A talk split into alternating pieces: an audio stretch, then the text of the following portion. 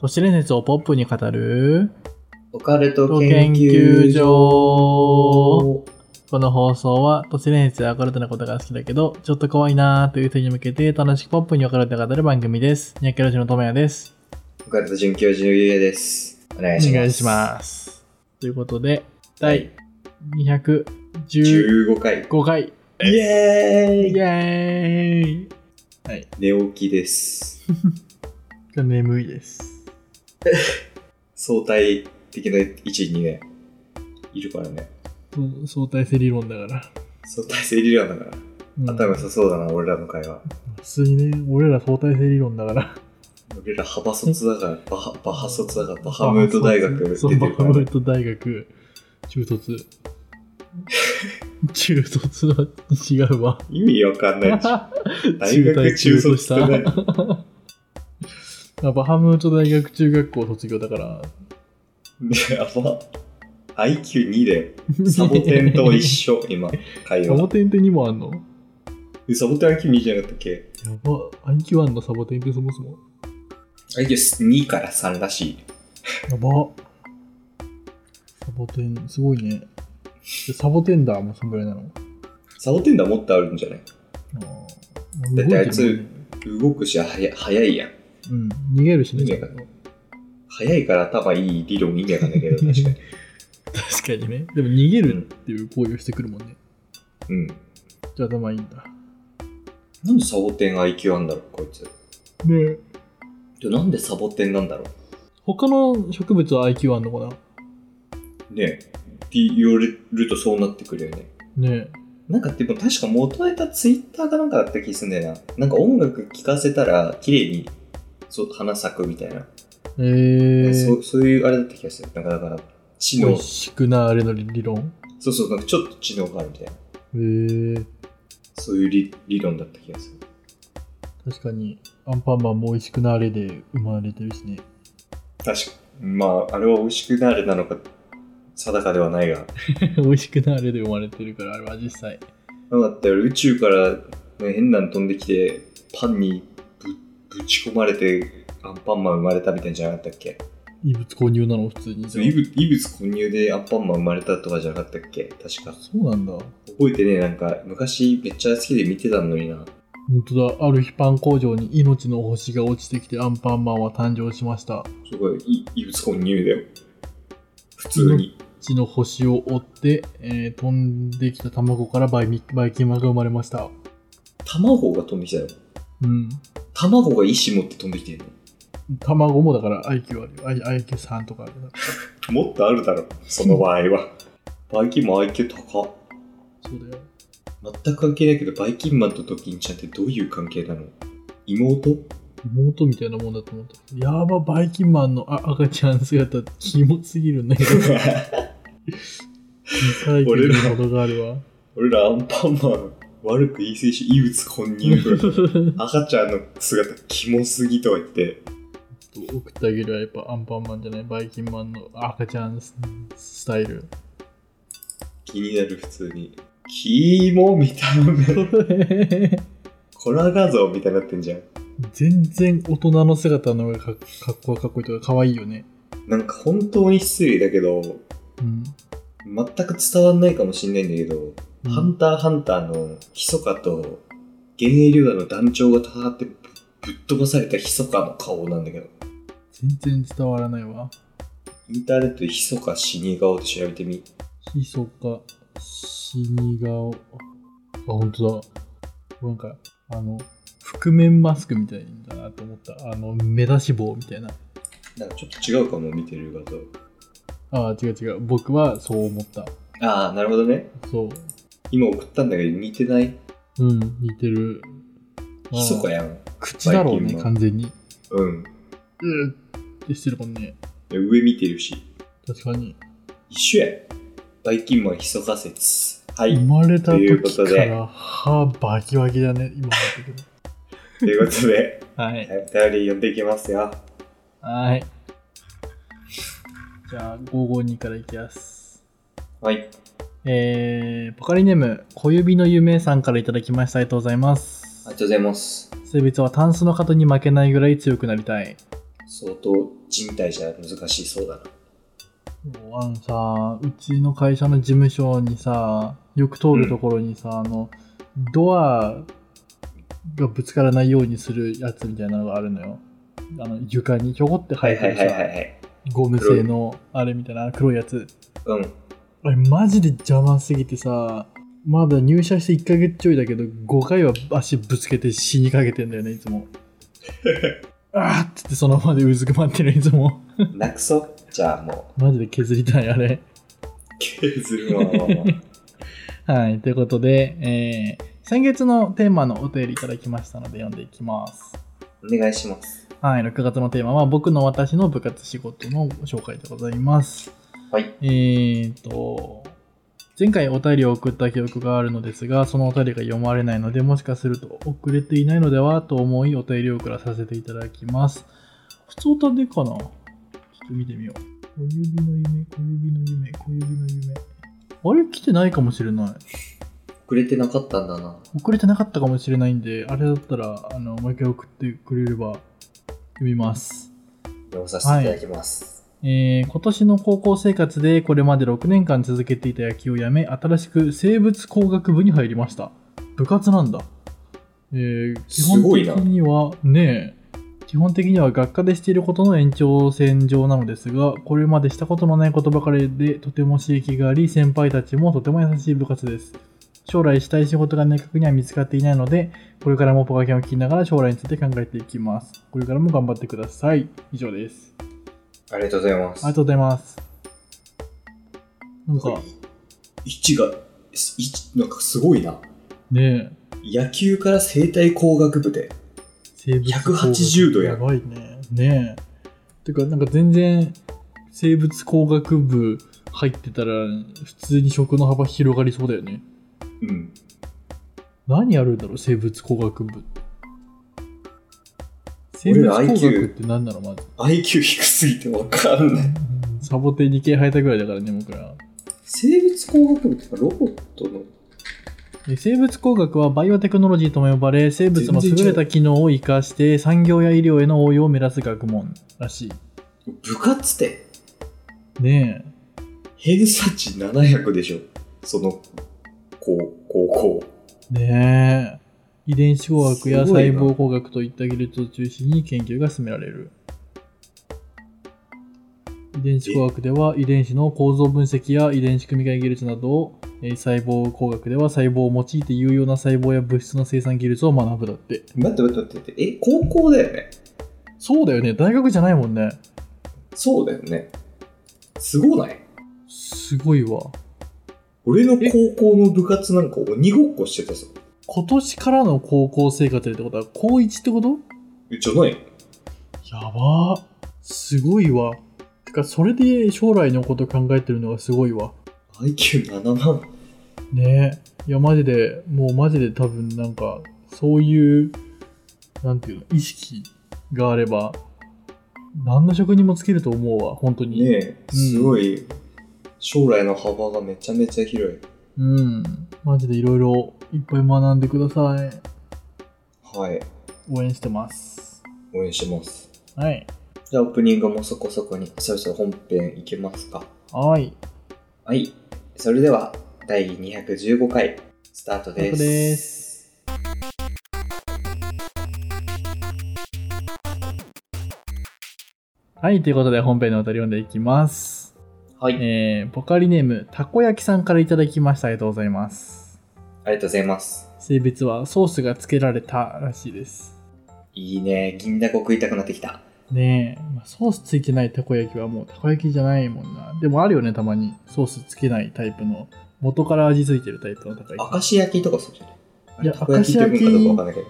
きはだしにつけるじゃんうん。だからもう本当にたこ焼きオンリーというかへだえ。から塩味とかがついてることが多い気がするあんま詳しくないかも、たこ焼き。うん超美味しかったまあたこ焼きと呼ばないのかもしれないけどあれはでもなんかたこ焼きとして売ってたからたこ焼きなんだよきっといいはい、ね。ということで、 えー、解列してほしいとシネーズをいただいたので読んでいきます。えーはいおはこんばんにちは、おはこんばんにちは、こんばんちは。たこ焼きです。えー今回はバックルームのエンティティについて解列してほしいです。僕はバックルームが好きなんですが、えー15秒解列さんなどの動画を見てトラウマになって夜しか眠れません。えーお二人のポップで緩い感じで解列してほしいです。お願いします。お二人ともお体に気をつけてください。バイタコバイタコ大体こえー、追伸これを最後の挨拶にしようと思います。いいね。う、かわいいね。うんありがとうございます。ありがとうございます。でね、たこ焼きさん以外にも、もうなんつうか、そのバックルームのエンティティについて紹介してほしいっていうお便りが来てたんで、うん紹介しようと思ってたんですけど、お思はい思うんですけど、はい、あの、バックルームス、情報ありすぎて、そうだよね。エンティティに的を絞って調べても情報があんま出てこないんで今回はちょっと僕が知る代表的なエンティティうんうん。について、まあ、紹介していこうかなと思ってます。はい。はい。と基本的にバックルームズ知らない人からしたら、エンティティとは何ぞやって話だと思うんですけど、うんうんうん。基本的にはザ・バックルームズっていう、そのまあ、ラジオでも紹介したことあるけど、空間にいる放浪者、もしくは、まあ現実世界にある動物以外の動的実態がエンティティってうん、呼称されてるんだよ、バックルームズにの世界においては。はいはいはいはい。基本的に、基本的に人間に対して敵対的ですね。我々に対してね。うんうんうん。知性の有無などによって、まあなんかな仲良しな人もいるんだけど、仲良しのエンティティもいるんだけど、えー。まあ割と珍しい方です。うんうんうん基本的な能力はまあ敵だから、俺らより高いんだよね。うん。うん。やだね。うん。なんかね、友好的なエンティティでも、なんか場所とか、時間とか状況とかによってね、なんか敵対することもあるから、あんま信用的に存在ではある。やだね。なんかさっきまで仲良くしてたのに突然襲いかかってきたら。 でもなんかよくあるやん、ホラー映画とかでもさ、まあね、あるね。味方かと思いきやみたいうんうんな。一応、現在バックルームズ内で確認されてるエンティティは100体以上の種類があります。うん。やば。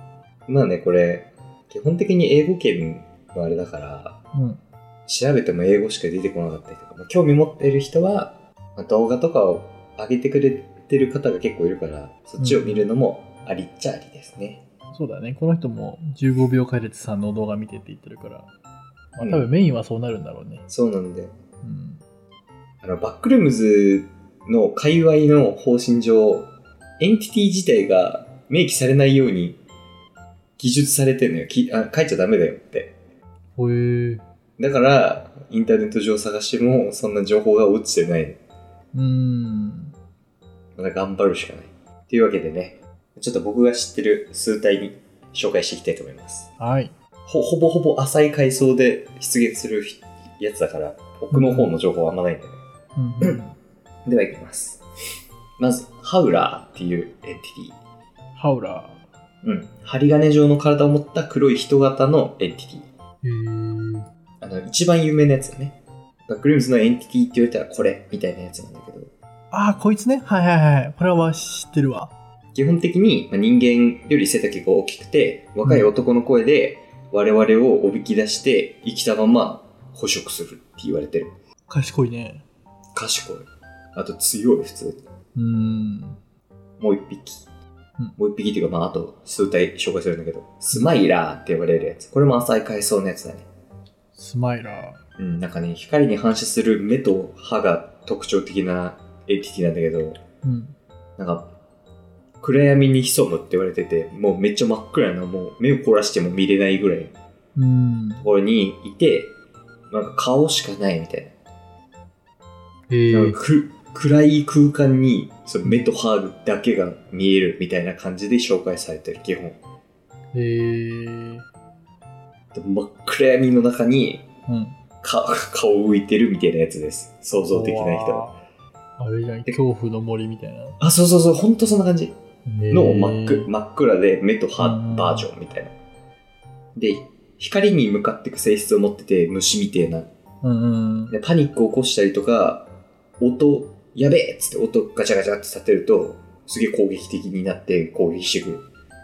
ああ、じゃあ、見つけても、あ熊みたいに、 そうそそーっとそーっと逃げれば、まあまあままあまあ、でもまあ見見つけた時点で結構アウトではあるかもしれんけど。あ、まあ確かにね。まあでも、ドーンってやるよりは、そーっと逃げた方がいいってことね。そう。で、こいつ、おもろいところがあって、目と歯しか見えてないのに、産卵によって繁繁殖するらしいんだよね、こいつ。ああ、じゃあ見えてないだけであるんだろうね。そう、実はね、で、なん真かっすぐ黒い体とかなんかね。発見されることもあるらしい。やば卵もあるんだけど、それ食べちゃダメって言われて る。食うやつがおかしいってそれは。いや、まあ、だって世界、そのバックルームズの世界で、ね、資源が乏しいから、ああ、食料なり何かが貴重な世界なんだよね。確かに、そう言われてみれば食っちゃう人もいるかもね。うん、もうい、もう一匹、えっと、ハウンド。これも有名なやつ。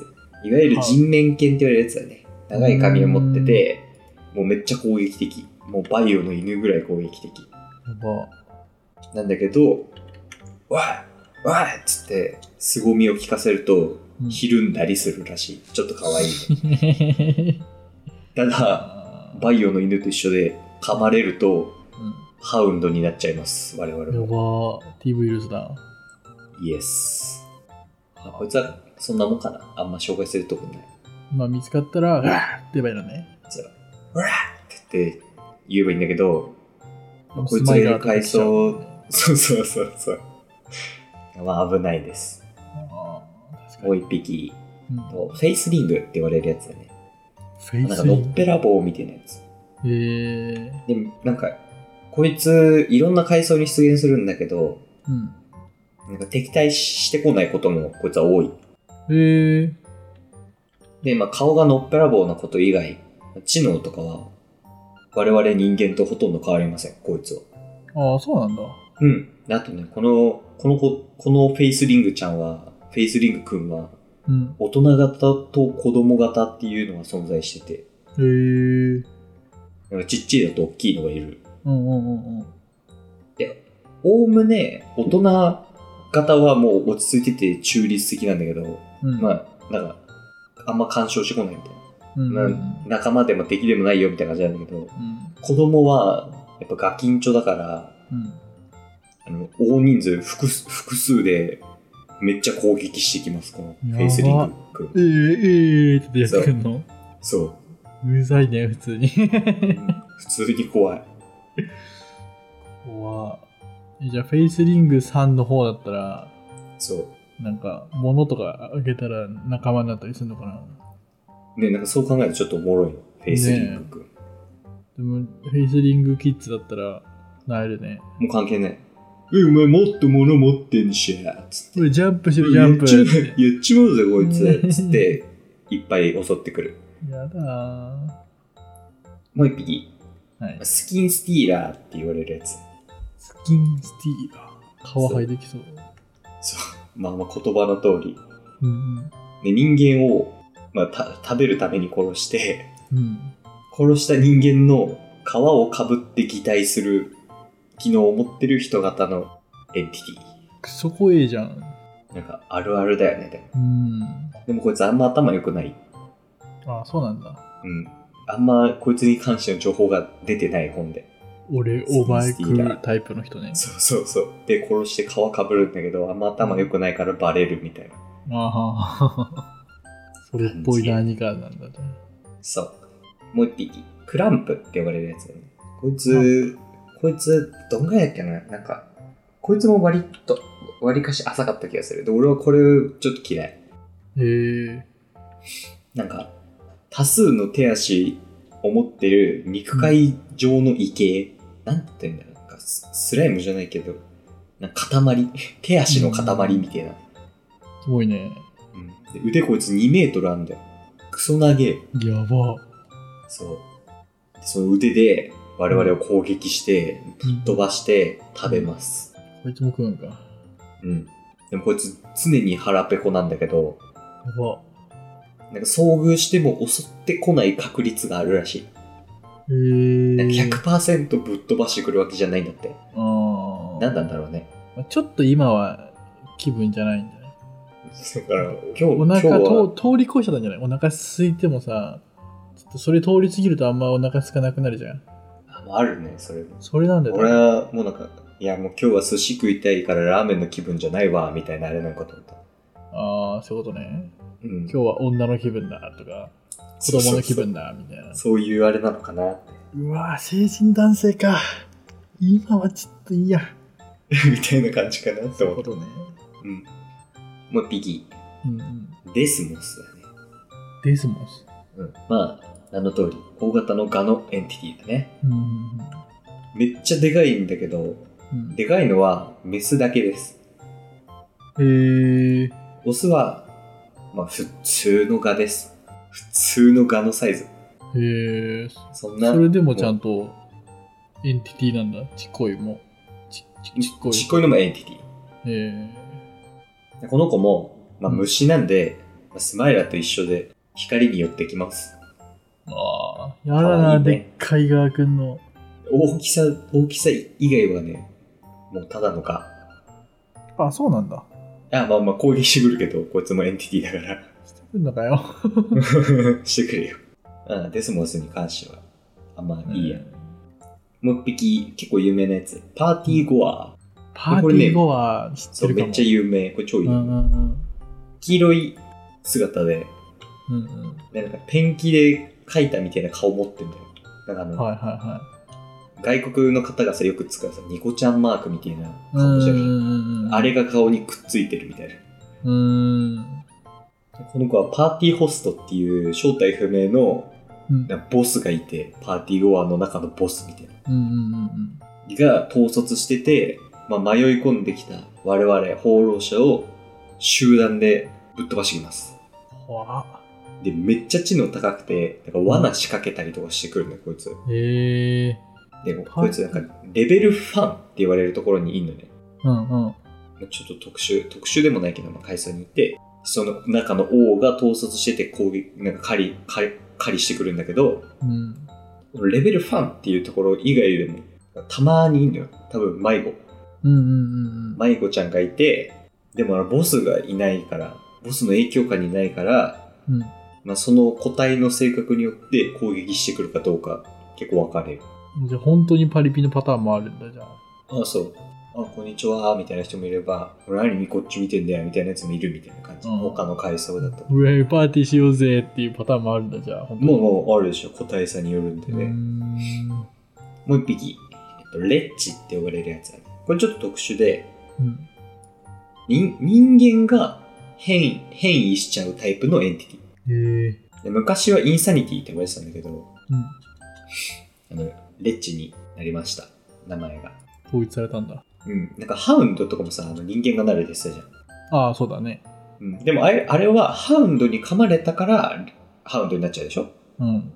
でレッチはエンティティの干渉がななくてもあの変わっちゃうんだよえ、勝手にブンって変わんのうーんまあちょっと説明すると、うん我々放浪者が、うんえ狂気に陥って表皮を失った姿、まあ、皮はあ、もう、ああ、もう無理無理無理ってなっってなってて、バリバリバリバリって。バリバリバリってなってレッチになる、へえ。でも狂ってるから、まあ、攻撃性めっちゃ高いですもう、うん見境なく襲ってきま産地がピンチなんだ。すそうでレッチになるとうん。